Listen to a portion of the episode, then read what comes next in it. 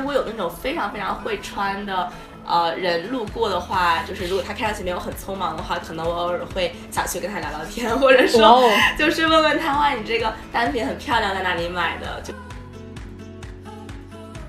我不需要一直买买买买这种新的东西，而是我用我有的东西去不断的去看我合不合身。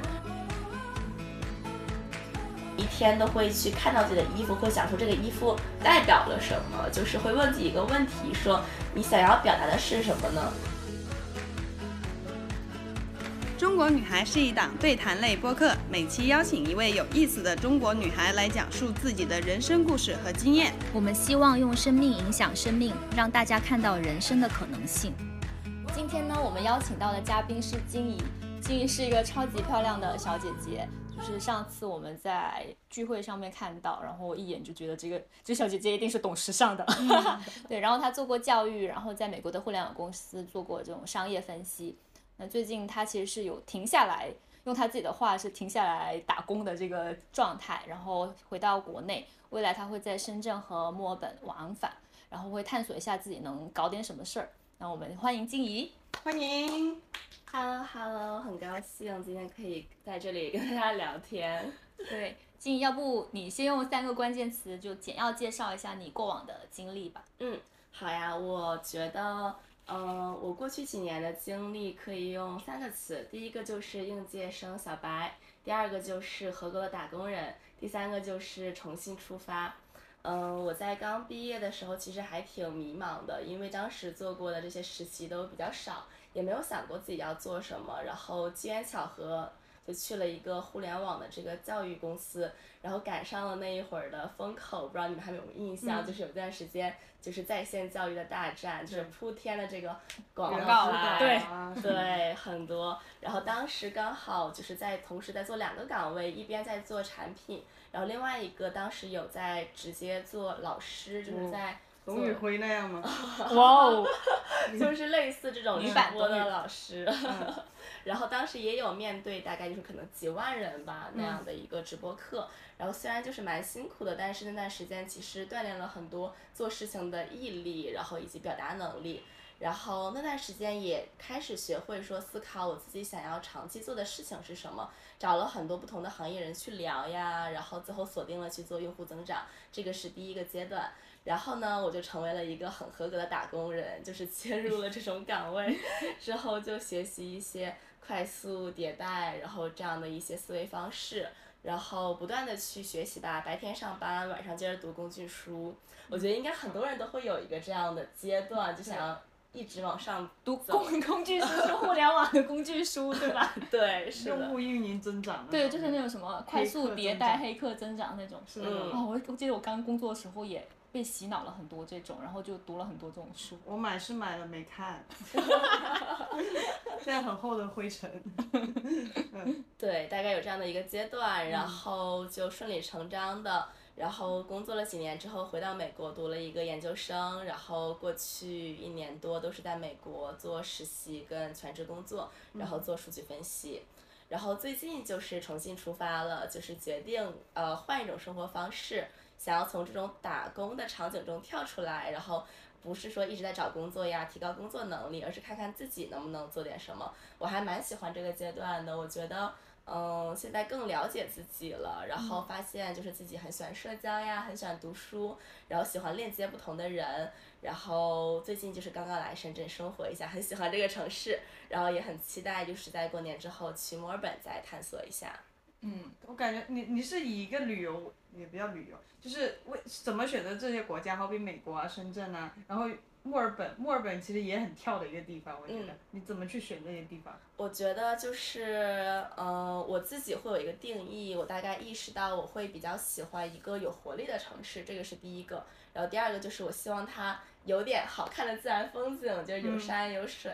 然后选择美国是因为就是本科就在那边嘛，然后就一直在那边生活比较熟悉，有一些朋友。然后选择墨尔本呢，就是因为这个城市也很有活力，有很多好吃的。我本科的时候有去澳洲交换一下。嗯。深圳的话，就是因为一直都听说深圳这个搞钱的氛围，很想来感受一下。然后确实之前一直在北京生活，然后最近刚过来，然后我觉得气候也很好，然后吃的也很好吃。感受到了吗？搞钱的氛围？呃，对，已经有一点点感受到，他俩都会聊比较多这方面的内容。坐下来就问你今年有什么大计，是不是？对。最近有什么挣钱的？对，嗯嗯。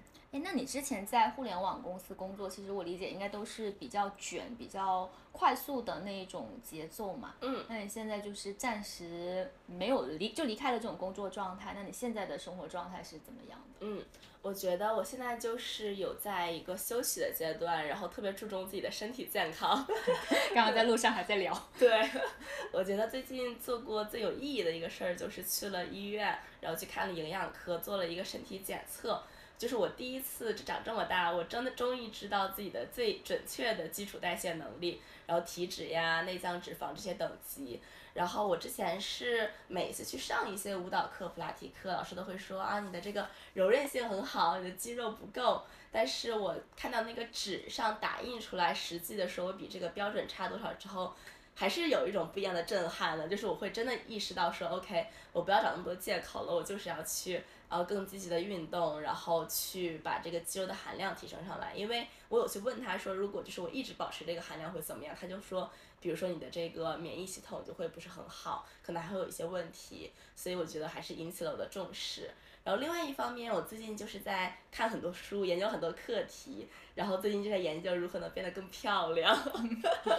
对，想做这个事儿的起因是因为。我觉得我从高中的时候就一直在被动的做这个事儿，就身边的人就会说啊怎么化妆，怎么打扮，然后包括比如说要减肥，那个时候好像还没有概念说我们要更 fit，就更多的是你要瘦，对，对。然后但是我其实从来没有想过我为什么要就是怎么去做这些事情，我一直都是。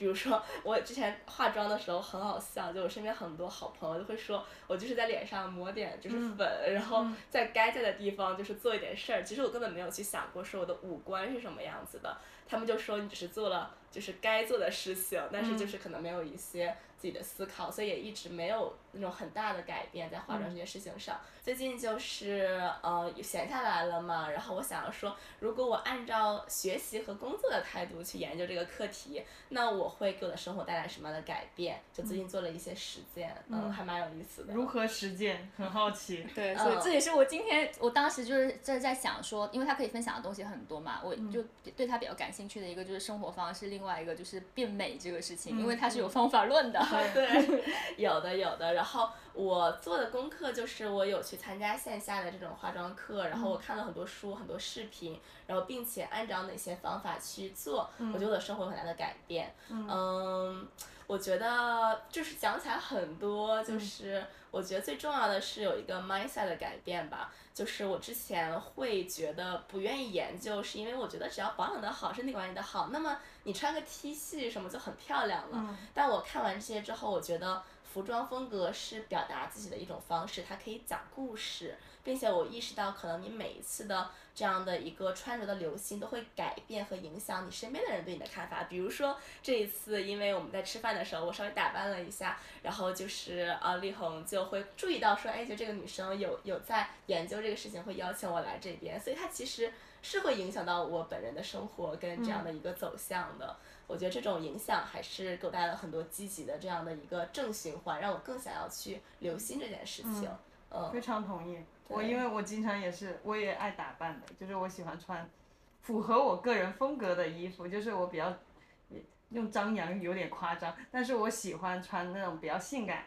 比较像我知道自己身材的优缺点，我呃屁股比较大，比较丰满，我就会穿包臀的，然后彰显自己的那个呃曲线，对曲线出来，然后也的确走在路上，不少男性会跟我搭讪呢，这这样也是一种呃就是实践出来的结果。对，看得出来今天的 outfit 也很 漂亮。谢谢谢谢。完了，那我觉得我还停留在他像他。就我的认知还停留在他说的那样，就我也有一段时间很爱打扮，可能就我刚工作的前面三年、三四年左右吧。但是后来我就变成了他刚刚讲到那种第一种状态。对，就是我就觉得，就只要健康，然后只要你的身体呃很好，然后你的身材很 fit，你穿什么都还。可以。就我现在，我现在就反而就回到了这种状态，对，但可能也是阶段性的了。对，但而且我觉得穿衣打扮或者呃刻意去做一些化妆的东西，其实也会让自己心情好，因为这个过程好比嗯，最近不是经常搞 party 嘛，年底，然后我会觉得花这一个小时，然后化完妆，看到自己从素颜到。化完妆那个样子，哇哦，老老娘可以这么漂亮的，就是那种我突然间会会会让自己心情好，不是一定要说得到别人的 compliment，觉得哇你今天漂亮，不一定得到这一句，但是会觉得哇我还有这种 potential，我还可以变 Kim Kardashian 呢。是的，对，嗯，之前我们经常会跟好几个好朋友一起去一些音乐节呀，嗯我觉得最好玩的就是在出发前，大家一起在镜子面前化妆、换衣服，然后可能就是弄弄头发什么的。我觉得都是一些很好玩的事儿。对，要不你分享一下，就是如果呃想从头开始，没什么就是打扮基础，也没去上什么这种化妆课或者服装打扮课，可以怎么开始做一个小举措，然后开始让自己就是也体验一下变美的快乐。好呀，就是我觉得我自己感受下来，第一个最实用的就是去做一个这个色彩诊断。这个在互联网上也蛮火的，就是要找到自己的特定色调，就每个人都应该有一些自己适合的这种浅色、中性色，然后或者是比较鲜艳大胆的颜色。然后就是这个概念呢，就是人是可以被分成春夏秋冬四个季节的类别的，通过你的这种天生的瞳色，然后你的发色、你的皮肤颜色。然后它的诊断方法也非常的简单，就是它会有很多不同颜色的画布在你身上，就是比对，然后就看哪一种颜色会让你看上去气色更好。嗯。然后比如说春天跟秋天就是比较适合这种暖色系，然后像这种夏天跟冬天就是比较适合冷色系，然后就会知道我可能哪些是我能穿的，哪些是我尽量不要碰的，这样子就会一下子让你明白说你在买东西的时候呀，你大概可以去选哪些颜色。然后这样，就比如说我拿我自己来举例吧，就是我自己测试之后，发现我是一个柔秋的行人，然后就是这样风格的明星，就是比如说像汤唯，嗯然后舒淇、宋慧乔这种，就是比较有气质的那一种，嗯知性是吗？这里给听众补充一下，柔秋就是柔软的柔，秋天的秋。对。什么意思？就是 字面也看不懂。对，就是他是我首先我是属于秋季行人，在这个类别下，他可能会有就是可能更呃就是浓重一点的那种秋天的人，然后好像有一个就是代表人就是啊辛芷蕾，她最近不是在《繁花》里很火嘛，她可能就是比较是浓厚一点的这样秋季型人，然后像我可能就是属于更柔和一点的，对，可能就是还是要淡一点，对。就是像宋慧乔，就可能是一个比较明显的概念，包括他们都会习惯性的穿很多米色，就是你自己回忆一下，对，就这种。包括像汤唯，她在就是好像有一个电影，就是也是跟秋天相关的。啊，对，我有看，我有看啊。对对。跟跟那个已经进局子的那个男的，好像。对。对，他会有很多这种经典的大风衣驼色的这种造型，然后就像这样的话，我就会。比较习惯，现在也是穿这种啊美拉德这种风格就会比较适合我，然后所以就是我觉得这是一个对我来说很重要的一个步骤，就是我突然间觉得我这个世界。清晰了一点，就比如说像我之前会穿一些紫色衣服，但其实都不是很好看。就像紫色，它就是最不适合我的一种颜色，穿上去就会显老，然后显得气色也不是很好。然后包括我通过这个诊断，我还发现说我会适合什么样的头发颜色，然后妆容色系。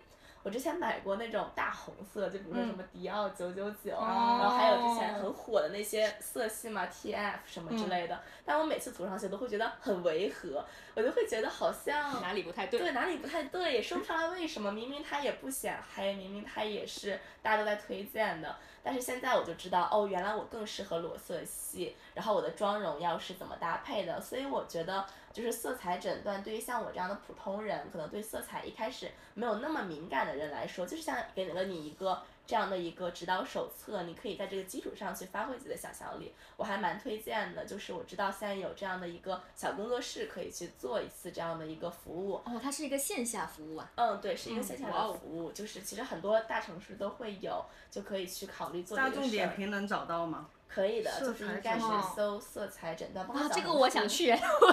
对，我主要好奇。对，就是一个更了解自己的一个方式。嗯。我查一下，我现在看看。价格怎么样？大大概怎么样？我当时去做大概是两个小时，是三百多块钱人民币，我觉得还是蛮值得的。就是小姐姐有给我科普很多这种美学相关的。哦，对，大家应该真的大众点评能找到哎，像我现在搜的第一个结果是四九八一对一教学的这种也算了。哦，九九九它是色彩测试，嗯，有趣。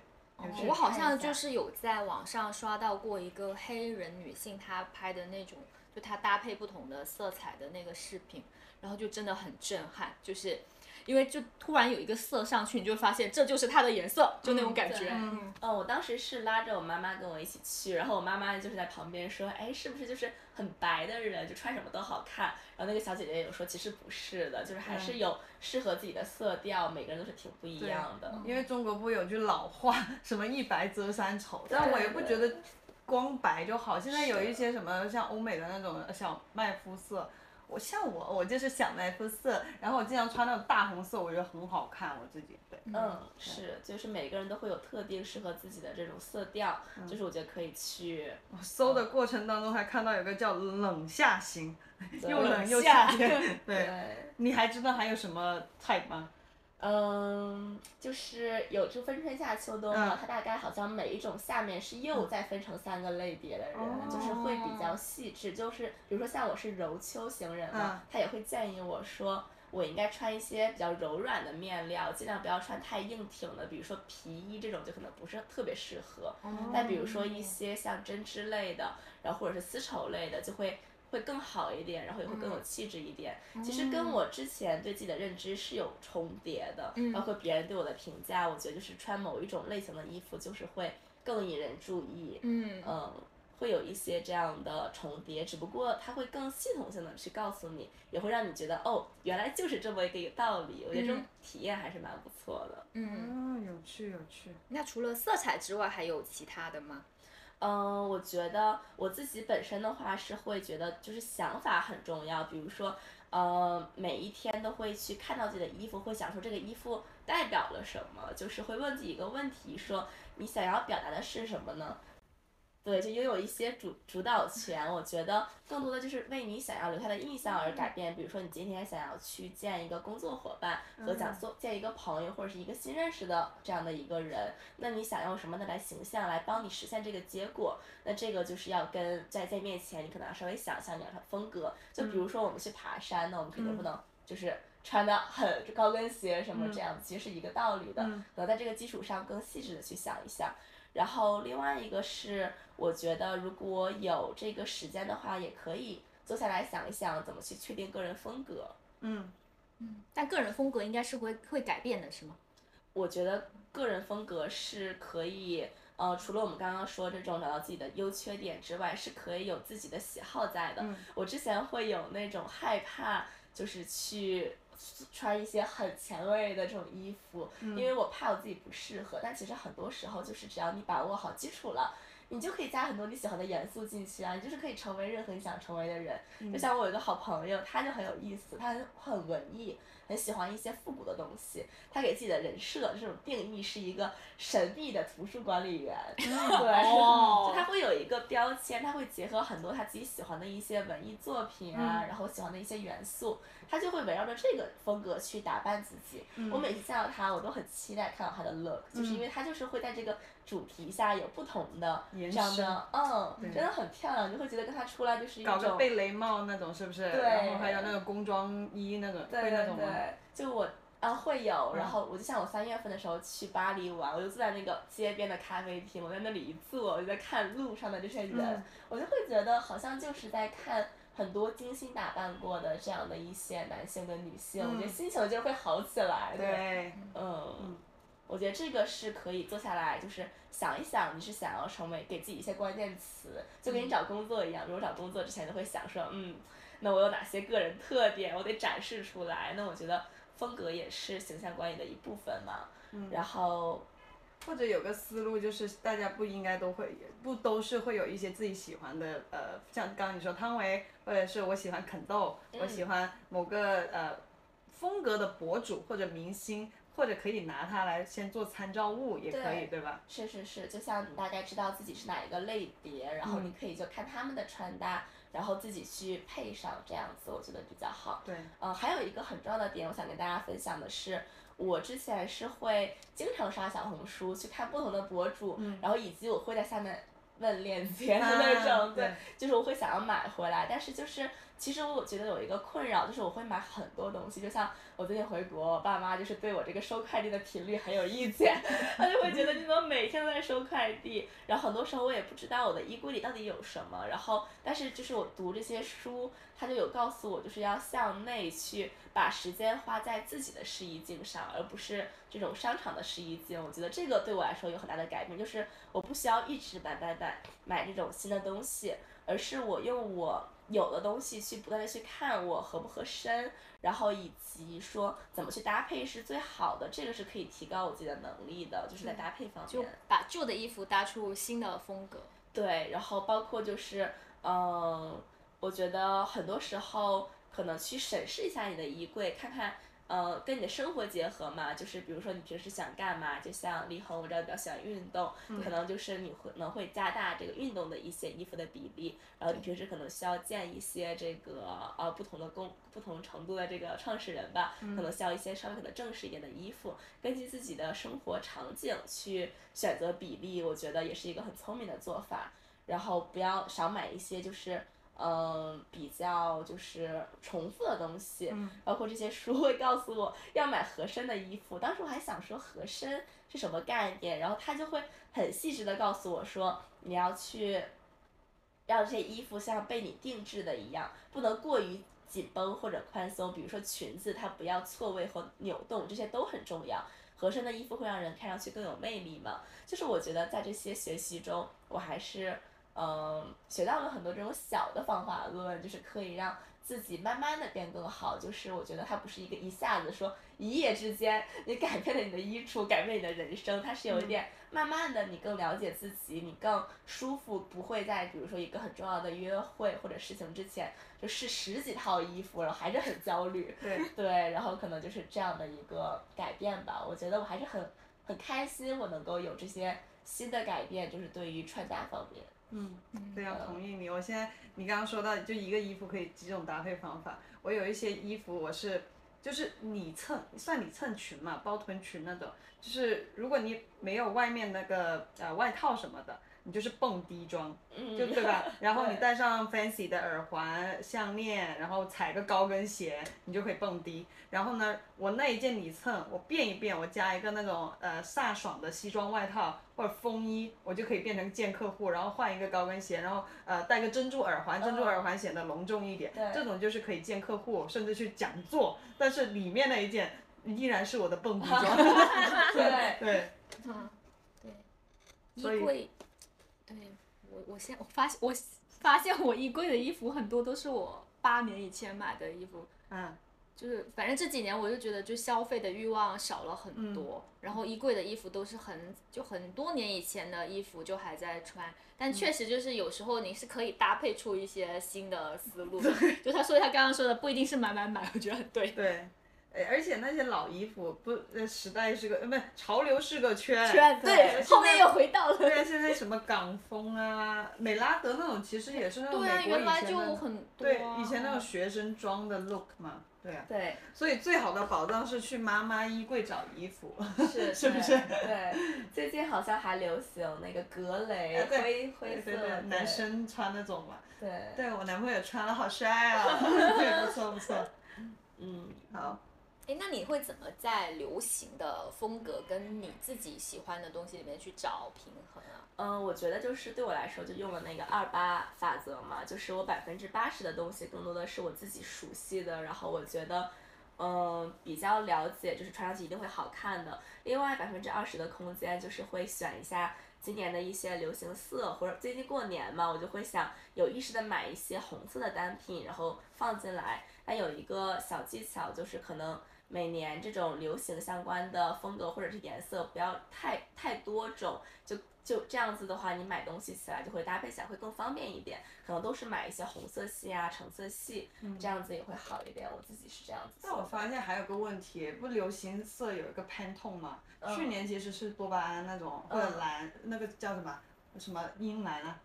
克莱因，克莱因对，对然后今年是啥紫色？今年刷淘宝一堆紫色，各种的紫，就是我觉得有时候 这个潮流也变得太快。对，而且就是潮流好像都是就被引导出来的。嗯，嗯，所以就有时候我也会，因为有时候刷小红书啊，刷什么就会发现，哎，这段时间怎么大家都在发这些东西，但是那个东西又不一定是你喜欢的或适合你的。但你不说了吗？你跟我说，呃，奢侈品背后的逻辑就是，就靠这群明星艺人什么的去带领这个风潮，然后让大大家对，所以我就觉得是找到自己的想要的东西，想要的那个风格很重要，不一定是就是时尚。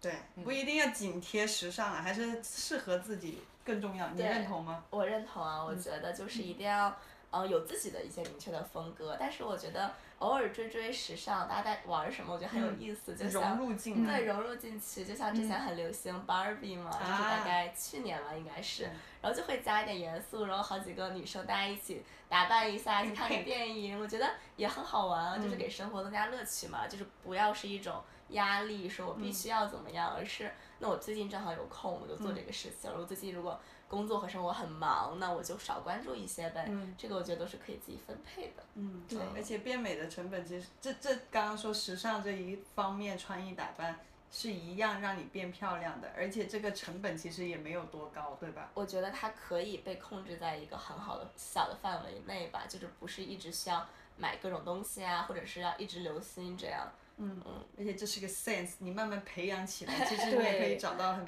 便宜的方式去做。是的，这也是我想问的，就我是觉得就是其实呃穿搭或者是化妆这种，应该只是说变美的里面的一个一个分支而已。对，应该是说你你的生活提高整体的审美水平，还是有很多东西需要做的。对，那你就对这种就怎么去提高审美水平，你有最近有什么收获吗？嗯，我觉得它是一个。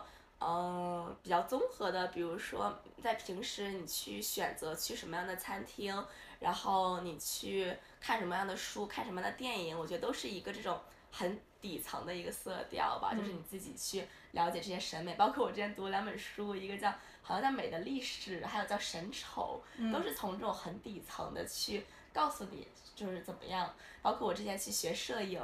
我也没有真的去学这个怎么拍出来，我是去上了一节 B 站的课，就是关于一个呃老师他去讲过去比较伟大的摄影作品，他会解构这个摄影作品，所以我觉得从底层去理解肯定还是最好的一件事情。然后我还可以推荐一本书，叫迪奥的时尚笔记，然后我觉得它就是有一些这样碎片化提升审美的这样的一个过程，就是不同衣服呀、不同面料啊是适合什么，它会讲不同颜色它代表了不同的这样的给人的一些印象。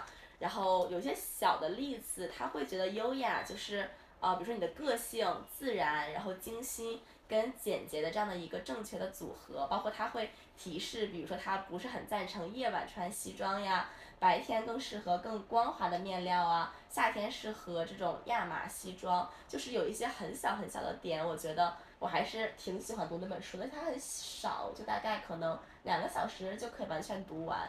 我觉得对于我这种碎片化提升审美还是有些帮助的。在生活中也可以多留意，就是多去看看展览啊，然后多去看看最近的一些嗯比较有品位的这样的电影什么的。我记得我之前看了嗯一部战争片叫、叫什么来西线无战着？事吗？呃，然后是另外一个是叫一九一四还是什么？一九一九哦，一九什讲么？First World War 那些吗？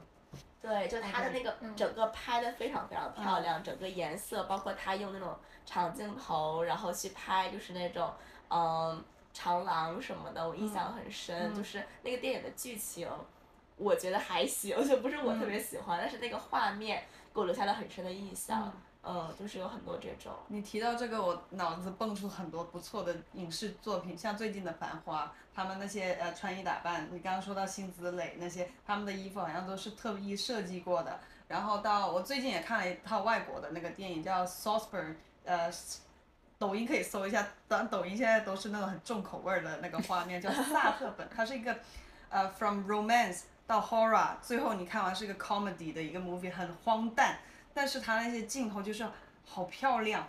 就是呃，它是亚马逊出品的，就是很丰富、色彩很饱满，又有夏日午后的那种，很有张力。对，很有性张力。现在讲，就是 你真的透过画面，不是说那个男主角要把衣服给脱了，你感受到那个，而是你有时候透过色彩，好比色彩，嗯，很饱满，然后很很。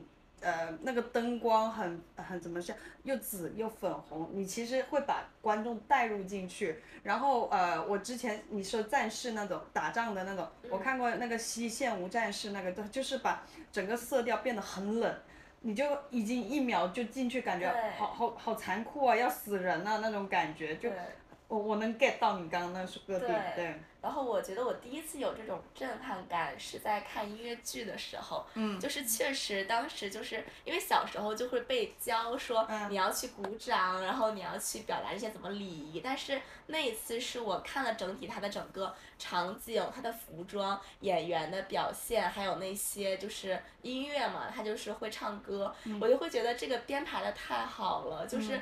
就是非常的精心设计，就是每一个画面都让我就想站起来给他鼓掌，那种震撼感，我觉得也是一种审美的这种积淀。是的，对，就现场的演出是真的很有那种震撼的感觉。我真的是很爱看舞台剧啊、话剧这些。嗯，对，然后就。感觉你会感觉那几个小时就好像跟他们在一个时空的那一种感觉，但就是因为后面不同的团队，他用音乐，他用这些服装把你也带入进去。我大学演过舞台剧，我真的感受到我那个 props team 他们那些道具团队或者那个服装团队细致到就是。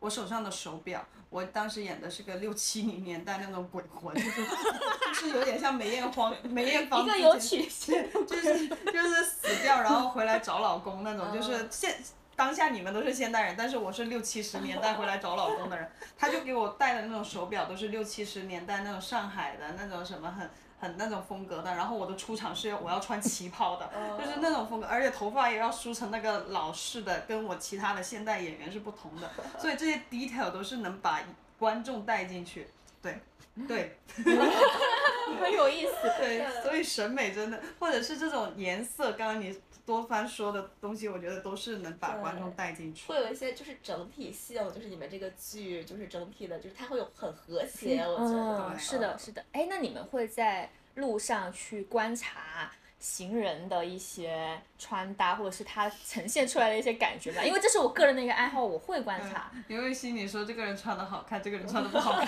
会吗？我觉得就是在注意到之后，我就会想说。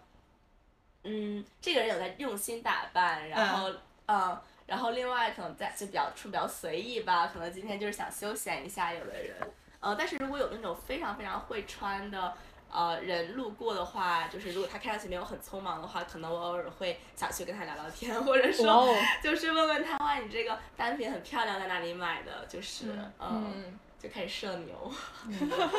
我一般是会，比如说有一个人他走过来，然后我觉得他整个人给我的感觉很好，然后我就会去想说他是为什么让我的感觉很好，是因为他穿的很好看，还是化妆很好看，还是因为他有体态很好，还是因为他很很爱笑啊之类的，我会去分析。对，但我就之前在就后面就发现，往往很多让我感觉他好像不太快乐的人。都是因为他应该是身体不太好之类的，因为我之前看到好多人就是他走路或者是站立的时候就是很明显的膝超声嘛，然后就会感觉他好像骨头有点痛的那种感觉，然后就这样让人感觉他整体状态就不是很快乐那种。嗯，就体态的健康还是蛮重要的，我也认同。嗯，体态也是美的一点。前采访的卡门，他甚至他也说，他未来想花半年时间去调整自己的体态，就是觉得体态也是会影响自己的美观，去透过健身，而且他也意会到，就是这个变美不是一天两天，他会用半年时间。他说，可能先透过健身。去协调自己的这个关节什么的，都对乱乱七八糟。然后我们之前采访的 Macy 也是，她从小就是学那个芭蕾舞，对钢管舞、芭蕾舞。她小时候学芭蕾舞，她跟我们采访的一个小时，都是这样子。哇我跟他吃好几次饭，他也是这样子。然后我们俩是这样，我们两个就对，他是这样子，就是体态，他刚刚说也会影响一个人对他的 impression。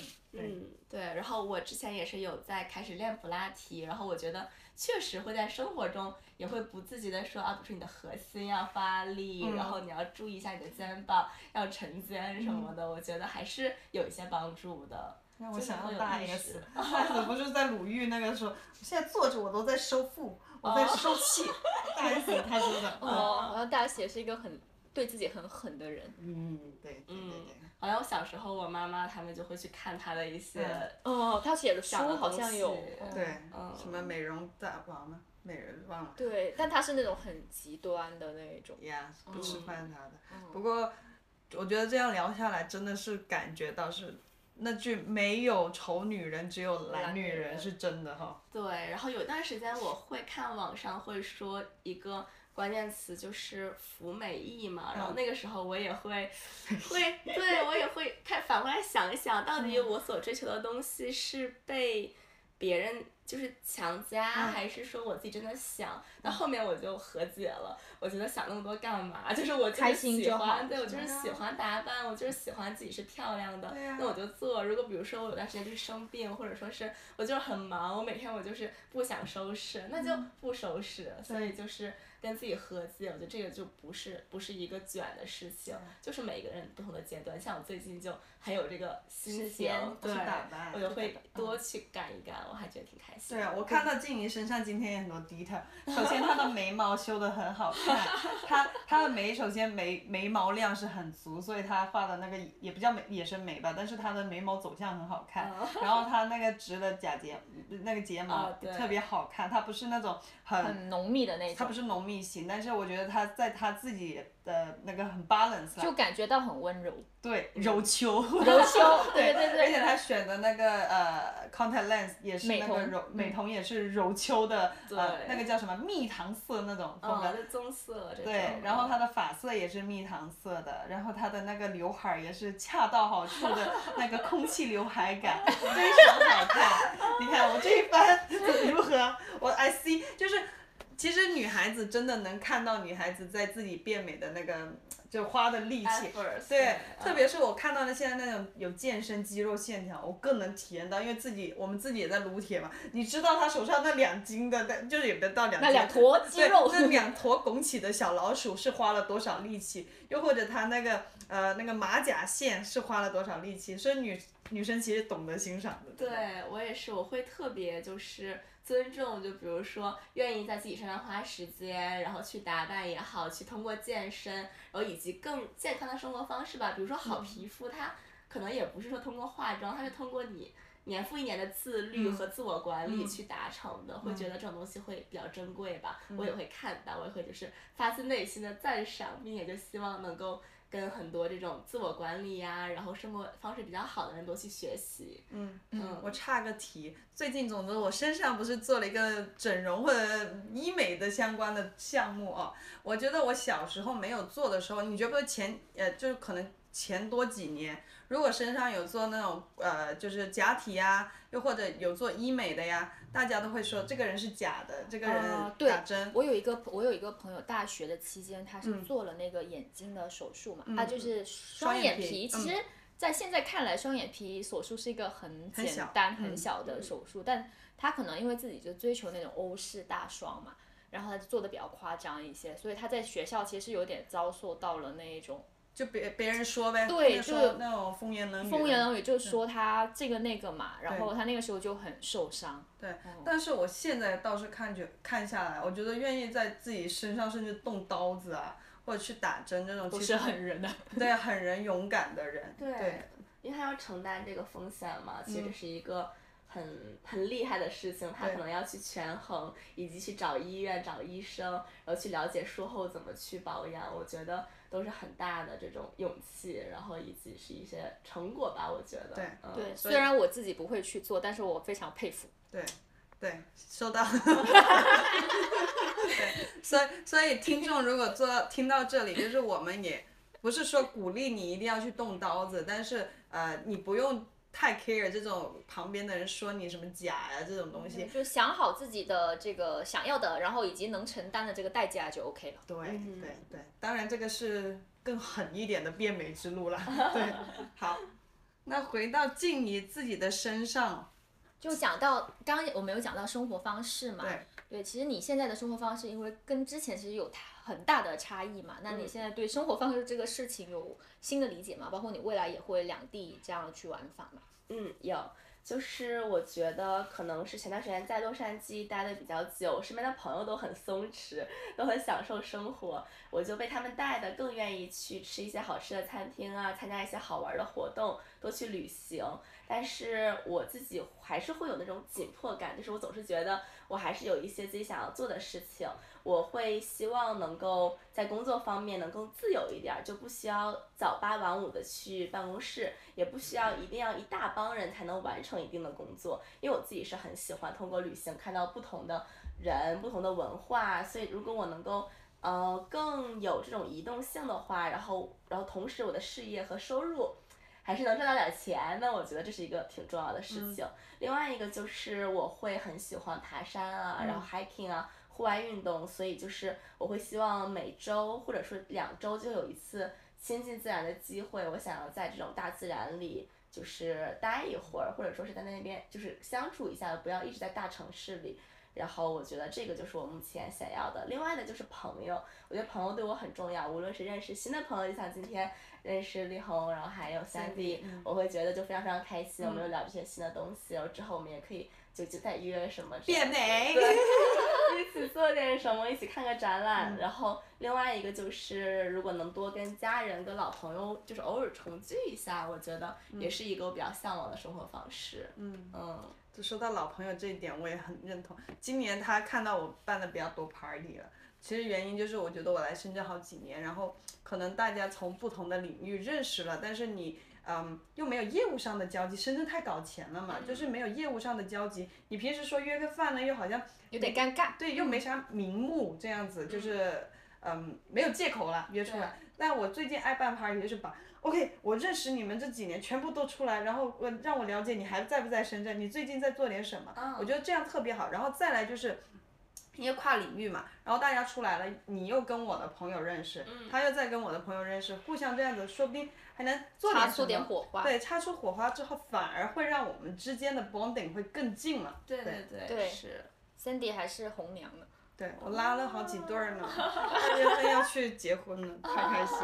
对，听众要要想找男朋友，我也可以包办。要找男朋友、找女朋友的，可以参加 Sandy 的 party。先进我们的听友群。对，才有机会。OK。蛮有意思的，嗯。哎，那你作为你跨文化，我觉得你像你，你说你。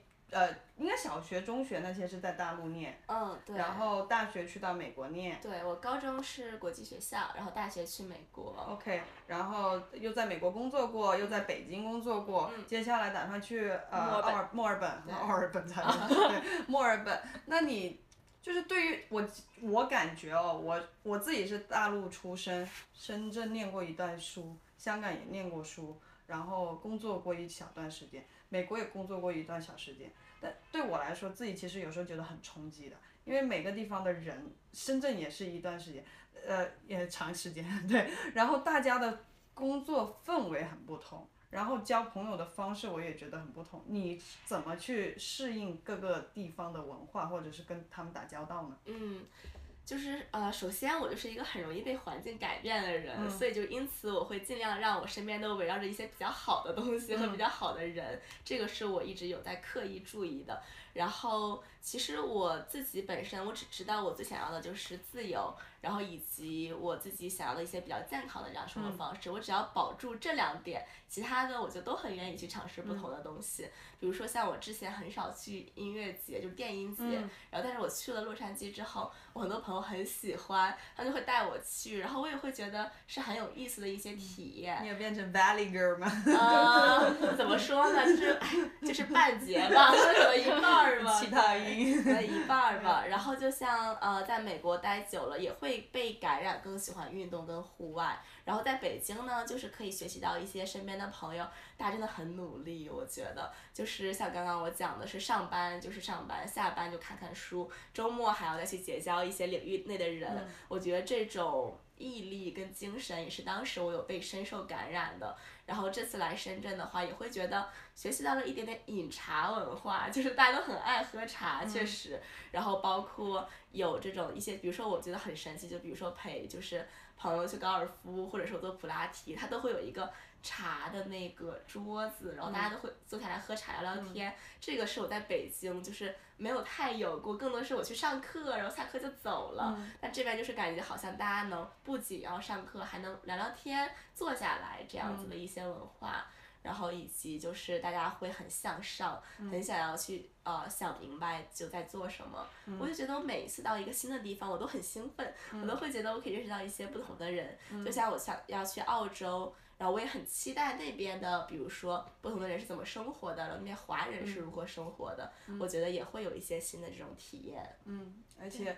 呃，有些地方可能体验没那么好，转弯走路走就好了，对吧？对，是呀，体验没那么好也是一种体验。对对，坦白说，我觉得我在香港工作没有特别开心，所以我我好像跟你说过，就是我我觉得那些很很重 politics 的地方，我就很不喜欢，所以我就跑掉。所以这个也是一种方案。对，但每个人的体感就会差异很大，因为我身边有朋友，他就很觉得在香港工作很好，他会觉得就是。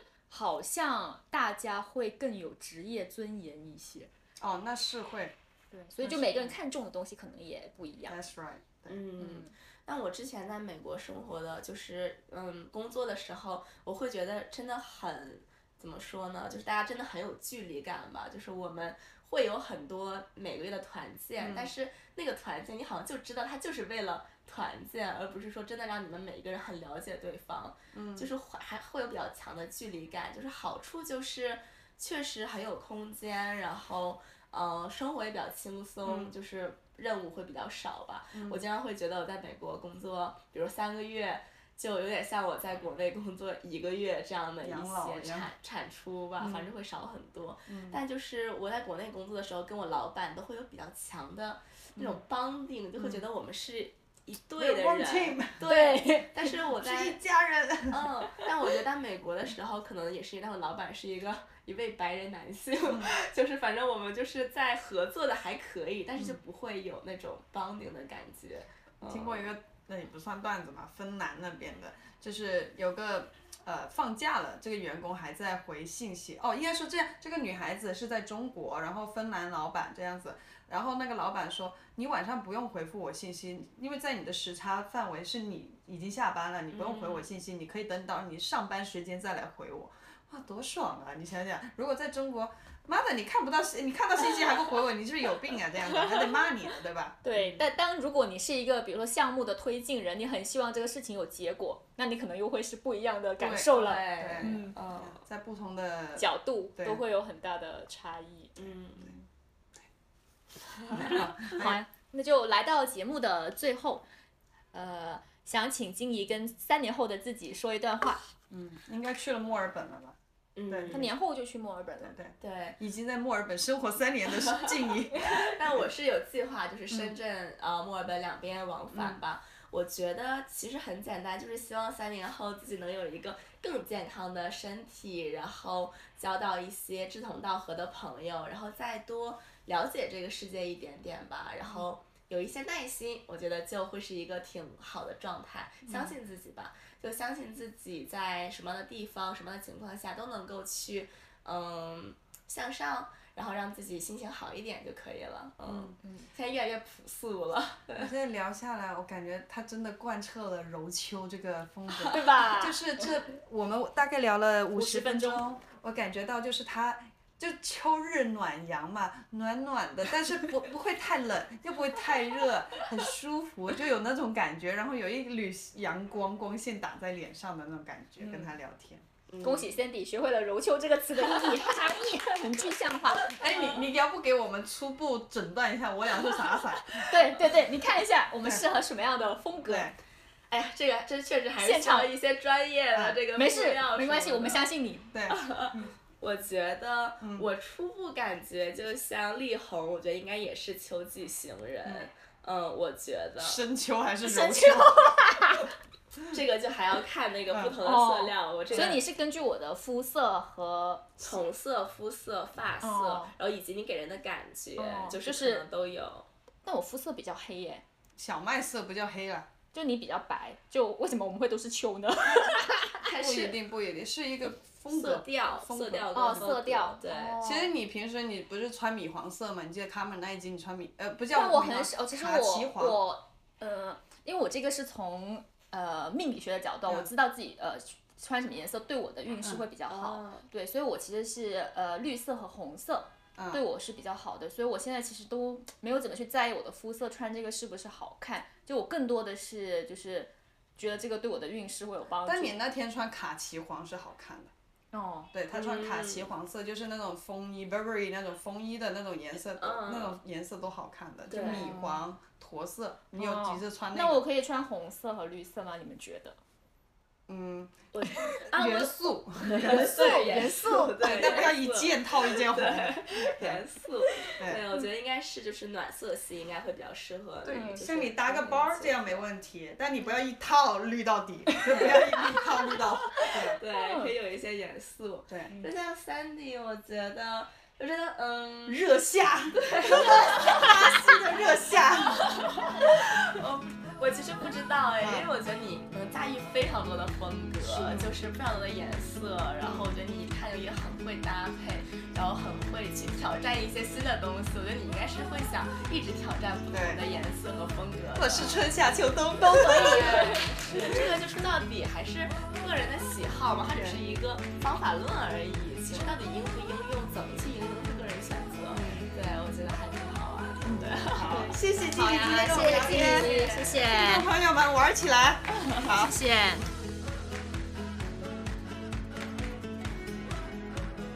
中国女孩非常需要你的支持，订阅、点赞、评论、转发都会对我们特别有帮助哦。欢迎大家在 Show Notes 找到我们，添加我们的微信，与我们交流和共创。